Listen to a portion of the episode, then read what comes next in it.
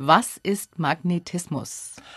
Ja, Magnetismus ist, wenn man so will, der Zwillingsbruder der Elektrizität. Es gibt ja da zwischen beiden Phänomenen auffällige Ähnlichkeiten, also elektrischer Strom und Magnetismus kennen wir beide vor allem von Metallen und beide haben natürlich allgemein gesprochen damit zu tun, dass es irgendwie so zwei entgegengesetzte Pole gibt, die eine Kraft aufeinander ausüben. In der Elektrizität sind es die Plus- und Minuspole. Beim Magnetismus sprechen wir von Nord- und Südpolen. Die ziehen sich jeweils gegenseitig an.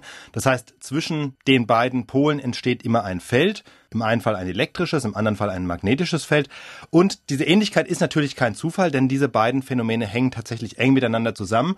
Elektrizität und Magnetismus sind physikalisch gesprochen unterschiedliche Ausdrucksformen ein und derselben Kraft, nämlich eben der elektromagnetischen Kraft. Und wie hängen beide miteinander zusammen? Magnetismus entsteht immer dadurch, dass ganz platt gesagt, elektrische Ladungen sich in irgendeiner Form bewegen. Das kann in einem Stromkabel sein, das heißt, wenn irgendwo Strom fließt, wenn also Elektronen durch einen elektrischen Leiter strömen, fließen, dann erzeugt dieser Strom um sich herum automatisch ein Magnetfeld. Wenn man dann einen Draht auf eine Spule wickelt und dann auch durch diesen Draht Strom durchjagt, dann wird die Spule automatisch zu einem Magneten, eben ein Elektromagnet, aber eben nur solange der Strom fließt. Wenn man den Strom wieder abstellt, dann hören die Elektronen auf, sich zu bewegen und dann hört auch das magnetische Feld auf. Ja, und wie entstehen die Magnete, die ohne Strom funktionieren? Also ein ganz einfacher Eisenmagnet zum Beispiel, der ein ständiges Magnetfeld hat? Auch durch Bewegung von Elektronen, nur mit dem Unterschied, dass die Elektronen da nicht durch irgendein Kabel fließen oder irgendwohin sich bewegen, sondern dass sie um ihre eigene Achse rotieren. Physiker bezeichnen dieses Phänomen als Spin Elektronen drehen sich um die eigene Achse. Das tun sie grundsätzlich immer. Dazu braucht es also keinen Strom. Und auch bei dieser Bewegung erzeugen sie um sich herum sozusagen ein kleines Magnetfeld und aus vielen Elektronen wird dann eben ein großes Magnetfeld.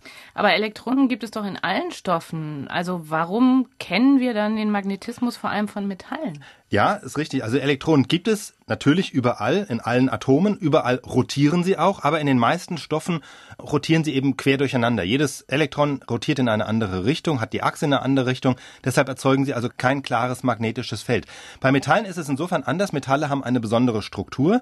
Die Atome sind dort in einem Gitter angeordnet, in dem sich zumindest ein Teil der Elektronen völlig frei bewegen kann. Deswegen sind Metalle auch gute elektrische Leiter. Die Elektronen sind nicht so stark an die Atome gebunden. Sie können sich frei durch das Metall bewegen und das führt eben auch dazu, dass sie sich gegenseitig in ihrer Spinrichtung, also in ihrer Eigendrehung beeinflussen können. Das heißt, wenn sie in ein magnetisches Feld geraten, richten sie ihre Drehachse entlang dieses Feldes neu aus und wenn alle Elektronen in der gleichen Richtung rotieren, dann entsteht durch die Summe all dieser Mini-Rotationen ein Magnetfeld. Insofern ist die Bewegung also vor allem von Elektronen sowohl Ursache für elektrischen Strom als auch für Magnetismus, wenn auch auf sehr unterschiedliche Weise. Also zeigt sich ja auch daran, ein elektrisch geladener Körper, also ein Minuspol, der kann isoliert im Raum existieren. Wir können eine Ladung von einer anderen Ladung isolieren im Raum. Bei Magneten geht das nicht. Ein Magnet hat immer Nord- und Südpol. Und wenn ich ihn trenne, wenn ich sozusagen zwischen Nord- und Südpol die ihn durchschneide, dann entsteht in den beiden Stücken jeweils wieder ein neuer Nord- bzw. Südpol, sodass beide Stücke nach wie vor zwei Pole haben. Also das ist so ein bisschen wie bei den Regenwürmern. Wenn man den Kopf abschneidet, dann. Bei den Regenwürmern ist es zum Teil auch ein Mythos, aber das ist eine andere Geschichte.